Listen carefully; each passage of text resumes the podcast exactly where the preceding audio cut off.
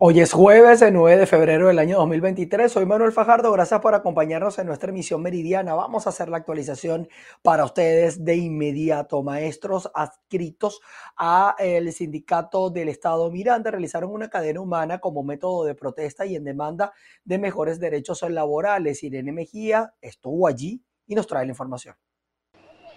Sí, gracias por el contacto. Lo hacemos desde la avenida Francisco de Miranda, a la altura del Marqués, aquí en la ciudad de Caracas, donde docentes se encuentran realizando una cadena humana exigiendo derechos laborales a la administración de Nicolás Maduro. A mi lado se encuentra Andrés Torres, él es parte del Sindicato Venezolano de Maestros y miembro de la Federación de Venezolana de Maestros del Estado Miranda. Cuéntanos acerca de la actividad del día de hoy.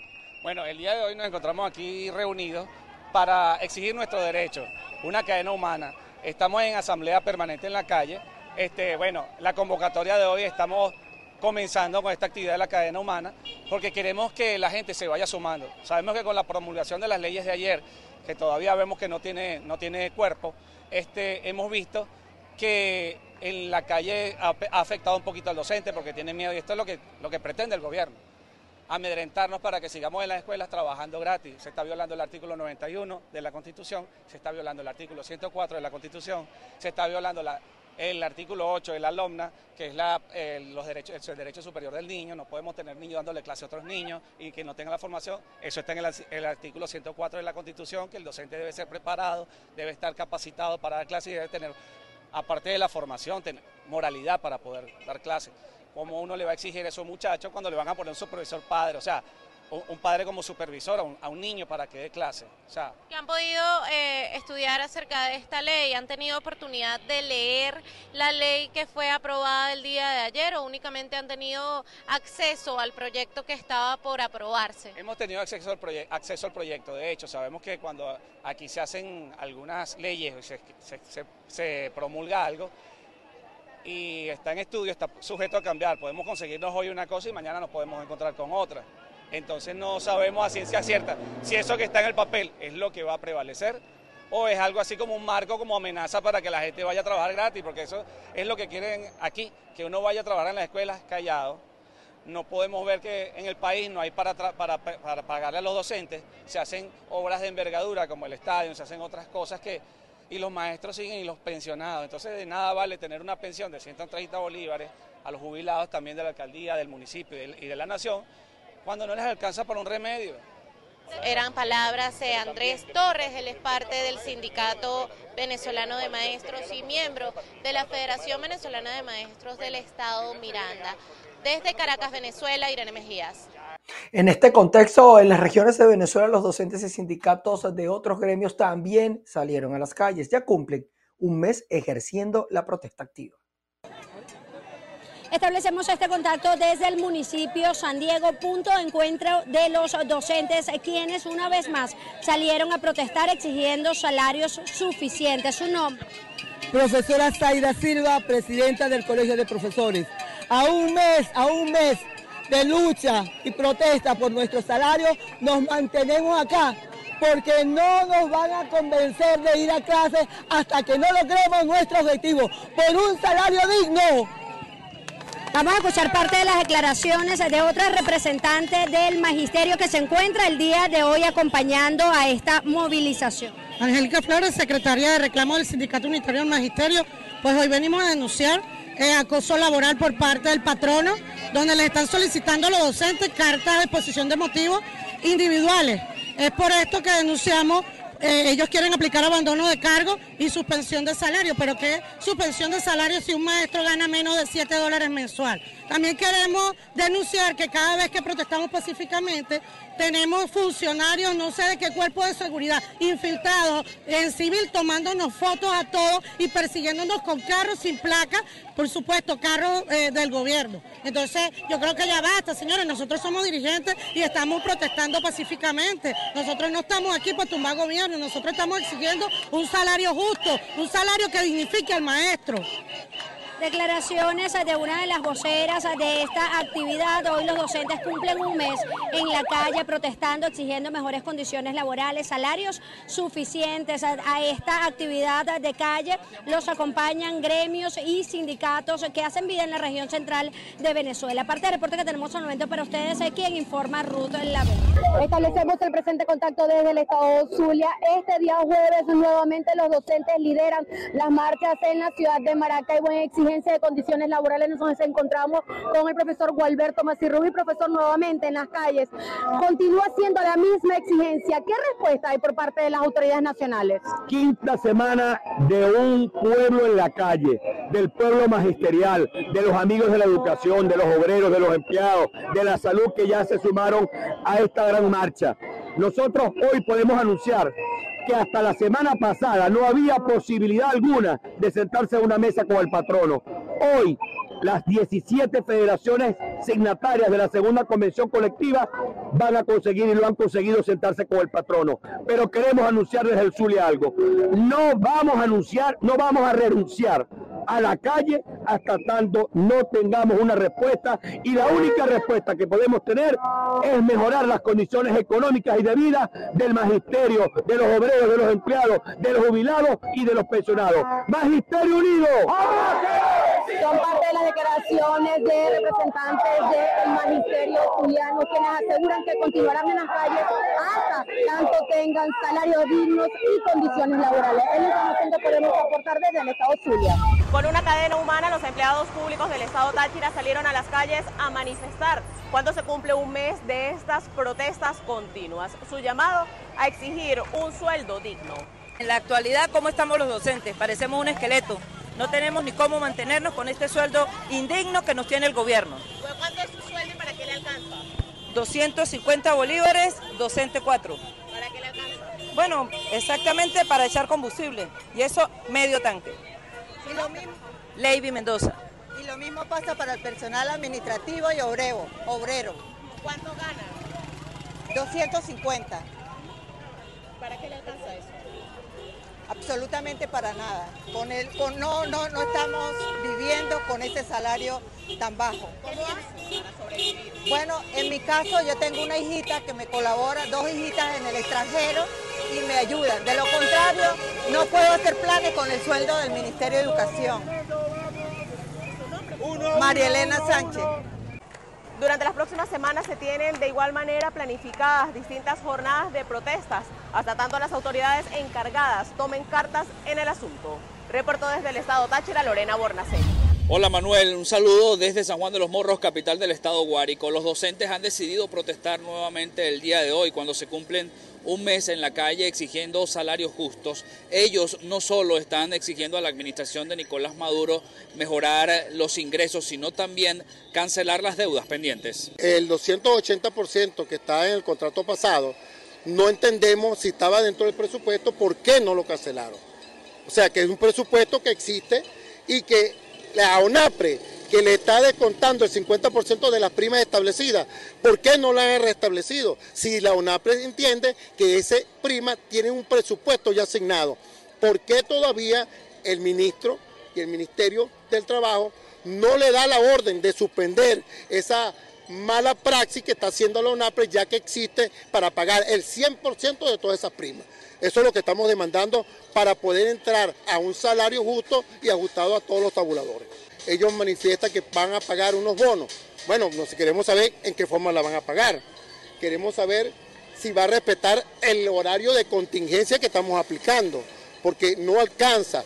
Hemos entendido que existe una crisis salarial y que ellos plantean el mes de abril para poder salir de esta crisis. Bueno, vamos a escuchar a la ministra, lo vamos a debatir en asamblea para poder llegar a un acuerdo esta misma semana. El gremio de la educación también manifestó su rechazo ante la toma de la Plaza Bolívar de San Juan de los Morros por parte de funcionarios de seguridad del Estado. Indicaron que este es un espacio público que puede ser utilizado para la protesta. En Guárico, Venezuela, Jorge González.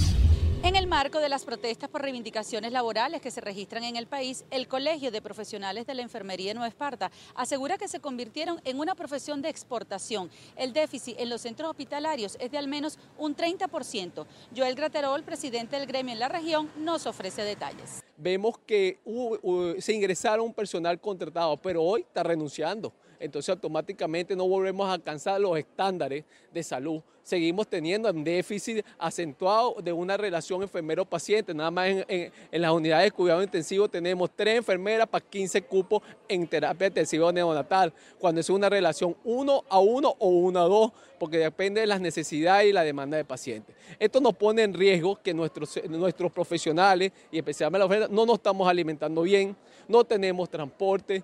Además de eso, estamos pagando unos servicios públicos que la mayoría están indexados al petro, que lo cual no se ajusta a una economía real y al bolsillo de las necesidades. En este sentido, le hacemos un llamado en este marco de, encuentro, de diálogo social y de la OETI, eh, que existe una ley de protección de, empleo y las condiciones de vida del profesional de enfermería, hecha por la OTI bajo la recomendación de la Organización Mundial de la Salud. Le hacemos un llamado a la ministra, le hacemos un, llamado a la presidenta del Seguro Social a que tome medidas urgentes para garantizar ese acceso a la atención, donde recae el personal de enfermería en el 80% de esa atención. Por lo tanto, es importante seguir los lineamientos que dice el Consejo Internacional de Enfermería, invertir en enfermería y garantizarle sus derechos. Para el gremio es preocupante que por cada mil habitantes hay un solo enfermero para trabajar, al igual que otros sectores están a la espera de una definición salarial y mejoras a la infraestructura sanitaria. Desde la isla de Margarita, Ana Carolina Arias. Seguimos revisando información que tiene que ver con el tema de los gremios y sindicatos y es que el movimiento Vinotinto en el estado de Lara ofreció un balance sobre los casos de presunto acoso laboral que fueron documentados y enviados hasta las autoridades de la Organización Internacional del Trabajo.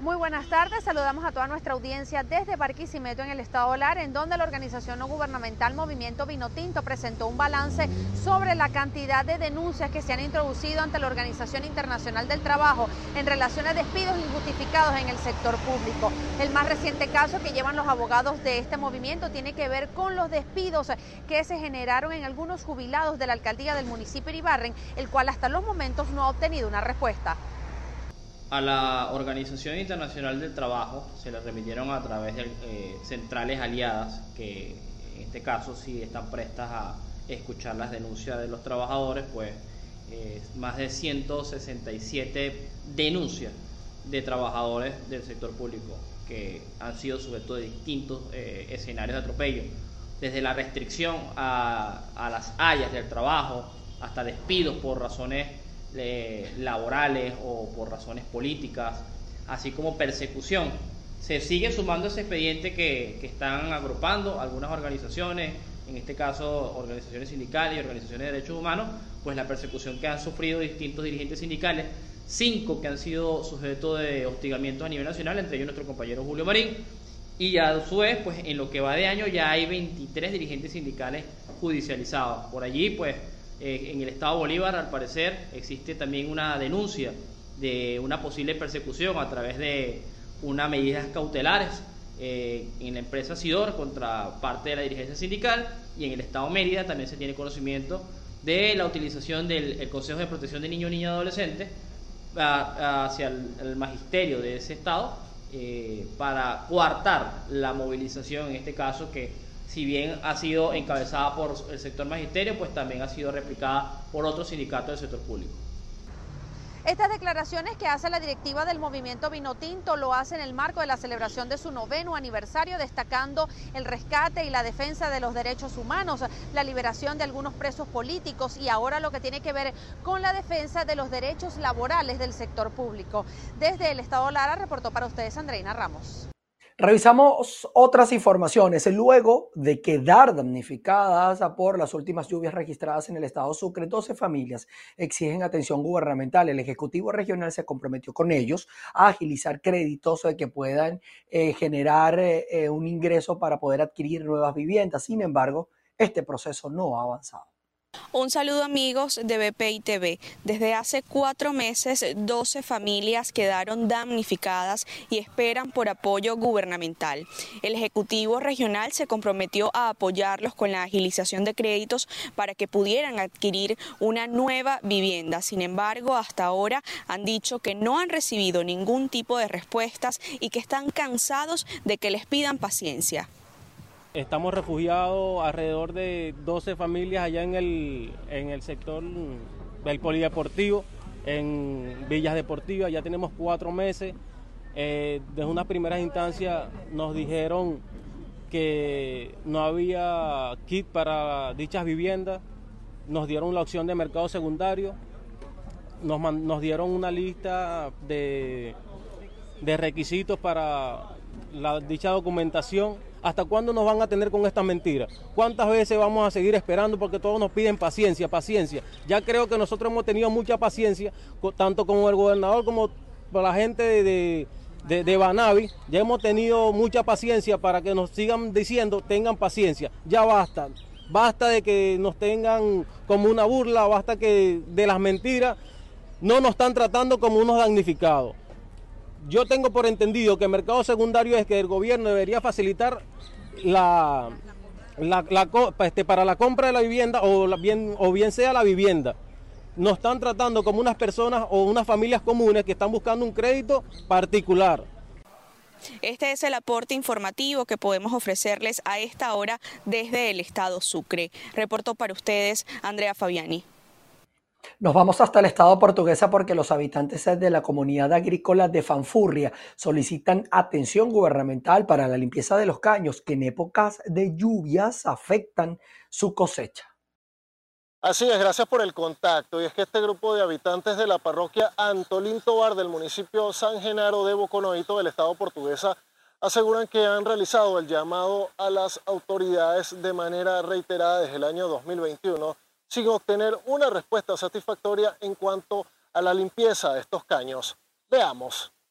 Eh, soy una de las personas también afectadas en los tiempos de lluvia, acá en el caserío, cuando el caño Javillal con el Manzanares hace, se desbordan, y afectando a familias, este, madres, a, productores de la zona.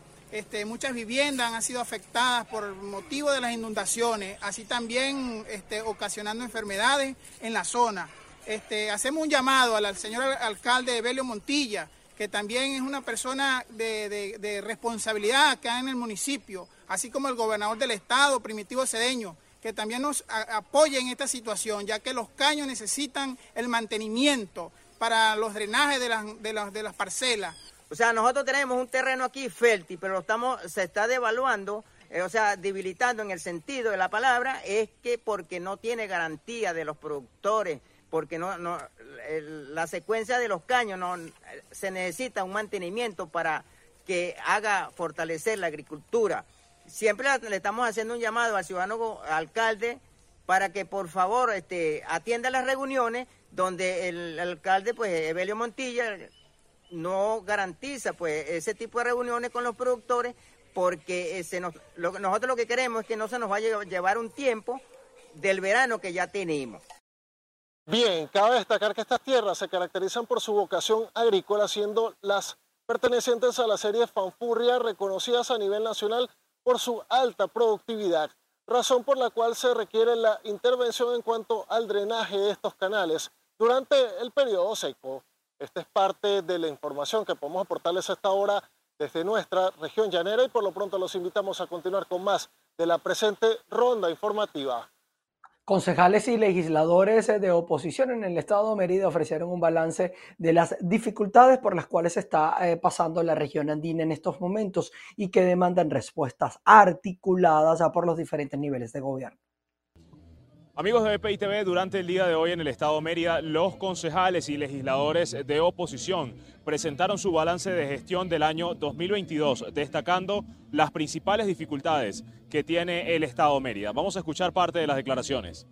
Como concejal de este municipio, hay que destacar que a lo largo del año sostuvimos 64 sesiones ordinarias, 15 sesiones extraordinarias, 3 sesiones solemnes y 16 sesiones especiales dentro del marco de esas sesiones ordinarias, sobre todo, eh, pudimos tener la oportunidad de aprobar tanto nuevas como reformas en 14 ordenanzas, de las cuales yo tuve participación directa en dos, porque fui el proponente de la creación de la ordenanza de eh, apoyo y desarrollo de los emprendedores en el municipio Libertador, la cual se aprobó y ya está publicada en Gaceta, y propuse también la reforma parcial de la ordenanza de patrimonio, la cual está a la espera de la segunda discusión. Pero adicionalmente a eso, hicimos propuestas en los términos políticos para que el Consejo tuviera aún mayor control sobre la gestión del ciudadano alcalde porque no justificamos que de los créditos adicionales que se aprobaron en el año 2022, que fueron un total de 22 créditos adicionales, que sumaron la cantidad de casi 1.500.000 dólares desde el 15 de agosto al 31 de diciembre y de los cuales no fue destinado a, gastos de inversión ni un solo centavo de esos recursos que se aprobaron. Por ejemplo, se gastaron 85 mil dólares en alimentos y bebidas y los maestros que hoy día tienen una lucha en la calle por una reivindicación salarial no fueron eh, beneficiados ni siquiera con un bono. De igual forma, los concejales y legisladores aseguraron que durante el año 2023 van a continuar realizando el trabajo en pro de los merideños. Desde el Estado de Mérida, José Gregorio Rojas, BPI TV. Seguimos eh, dándole cobertura y seguimiento a lo que viene atravesando tanto Turquía como Siria. En el caso de Turquía, el presidente Recep Tayyip Erdogan señaló que el número de muertos en, su país aumentó a unos 16.710. Además, señaló que hay más de 64.000 heridos. Imagínense ustedes esto. Dramático. ¿ah? Asimismo, el mandatario turco informó que 6.444 edificios se derrumbaron tras el terremoto de magnitud 7.8 del pasado día lunes. Nos vamos hasta Bruselas, en Bélgica, donde el presidente ucraniano Volodymyr Zelensky también dio un discurso ante el Parlamento de Europa y señaló que seguirá defendiendo a su pueblo. Entre tanto, la presidenta de la Eurocámara, Roberta Metzola, pidió a los países del bloque enviar misiles de largo alcance y los caza para Ucrania. Ya en lo que tiene que ver con Latinoamérica y Suramérica, en Colombia, el gobierno y las disidencias de las FARC en Colombia confirmaron las condiciones para un cese unilateral eh, de o un cese bilateral del fuego. El monitoreo lo harán delegados nacionales, locales e internacionales con el respaldo de la Iglesia Católica. La Oficina del Alto Comisionado para la Paz y el Ministerio de Defensa de Colombia informaron que se logró un protocolo con las disidencias de las FARC al mando de alias Iván Mordisco. Recordemos que este sujeto había sido dado por muerto en un operativo militar, sin embargo luego apareció en un video diciendo que se acogía al llamado de paz total del gobierno de Gustavo Petro. Uno de los elementos que tiene este protocolo es que los guerrilleros no podrán patrullar en zonas urbanas con armas largas, tal como lo han hecho en las últimas semanas en los departamentos de Antioquia, Cauca y otras regiones del país. Vale decir que el gobierno ha intentado un cese al fuego bilateral con varios grupos armados, entre ellos con el ELN, que hasta el momento no lo ha aceptado plenamente. Sin embargo, este será un tema de conversación en el segundo ciclo de diálogo con ese grupo guerrillero que se iniciará el próximo lunes 13 de febrero en la Ciudad de México. Con esta información, los invitamos a que continúen con más de la emisión meridiana de BPI TV Noticias.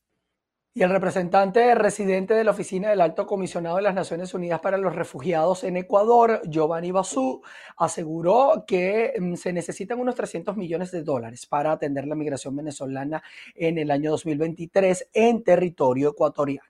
Los flujos de la migración venezolana en territorio ecuatoriano se han vuelto más complejos. Así lo aseguró AF Giovanni Basú, el representante residente de ACNUR en Ecuador, quien señala que se requieren 300 millones de dólares para atender las necesidades humanas y de integración de más de medio millón de venezolanos. El funcionario explica que actualmente en Ecuador hay movimiento migratorio de todo tipo, hacia Perú y Chile, también rumbo a Colombia e incluso de regreso a Venezuela, aunque en algunos casos este último puede ser para hacer algún trámite o visita y regresar a Ecuador o tomar otro rumbo como Estados Unidos todo sin contar la migración dentro del mismo país. La complejidad es fenomenal, hay de todo en todas las direcciones y eso, claro, hace la labor humanitaria aún más difícil, porque es mucho más difícil ver dónde está la mayoría del flujo, cuáles son las necesidades. El ingreso de venezolanos a Ecuador, de acuerdo con ACNUR, se mantiene en un promedio de unas mil personas al día y los pronósticos revelan que la población venezolana en territorio ecuatoriano se incrementará durante el 2023 de 502.000 a 523.000. Basu, quien destaca que este es el flujo más grande de movilidad humana a nivel global, hizo un llamado a donantes internacionales, especialmente organismos multilaterales, para que se sumen a atender esta emergencia y que los migrantes puedan tener acceso a servicios básicos como salud y educación, pero también a empleo. Nosotros lo vemos nuestro trabajo como facilitar esto, esta labor de, pues un poquito, tener todos los recursos humanos en un país a contribuir a este crecimiento y recuperación económica. Dentro de los llamados a apoyar están el Banco Mundial, del cual la ACNUR espera que se renueve el préstamo para apoyar el proceso de regularización y de integración. Asimismo están invitados el Banco Interamericano de Desarrollo y el Fondo Monetario Internacional. Vamos a revisar información deportiva porque el Caribe está en Venezuela y les contamos que los Leones del Caracas o los Leones de Venezuela también se medirán ante los Vaqueros de Montería de Colombia en las semifinales de la Serie del Caribe 2023. Vamos a ver cuál va a ser el roster, cómo se va a ver este partido en el reporte que tenemos a continuación. Luego de la gran victoria 7 por 4 de los Leones del Caracas de Venezuela este miércoles ante los Vaqueros de Montería de Colombia, quedaron definidos los choques de semifinales en la Serie del Caribe Gran Caracas 2023. La representación de Venezuela, a pesar de haber quedado segundo en la tabla de clasificación detrás de México, será dueño del prime time de las semifinales enfrentando de nuevo a Colombia a las 7 y 30 de la noche hora venezolana en el Estadio Monumental Simón Bolívar conocido como La Rinconada. Los de los Mochis de México se verán las caras contra los Tigres de Licey de la República Dominicana a las 3 y 30 de la tarde en el Estadio Forum de La Guaira por el primer pase a las semifinales de la Serie del Caribe 2023. Para Noticias BPI TV, emisión meridiana, se despide hasta ahora Luis Enrique Acosta.